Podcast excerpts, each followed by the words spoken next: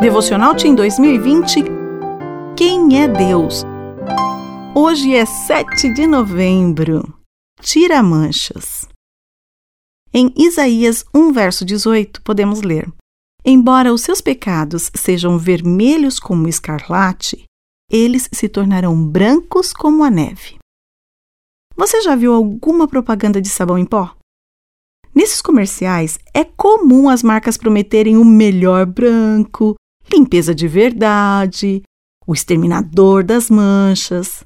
Todas elas querem garantir que o produto será capaz de eliminar qualquer sujeira e deixar a roupa bem limpa, como se estivesse nova.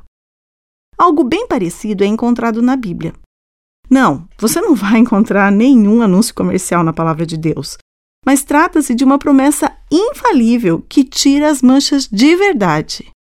O verso de hoje é muito mais que um comercial de limpeza. Nele encontramos a garantia de uma vida pura e limpa ao lado de Jesus. Nosso Deus é capaz de nos limpar das sujeiras do pecado e deixar nosso coração limpo de verdade. O que tem sujado o seu coração? Não importa a condição em que ele esteja.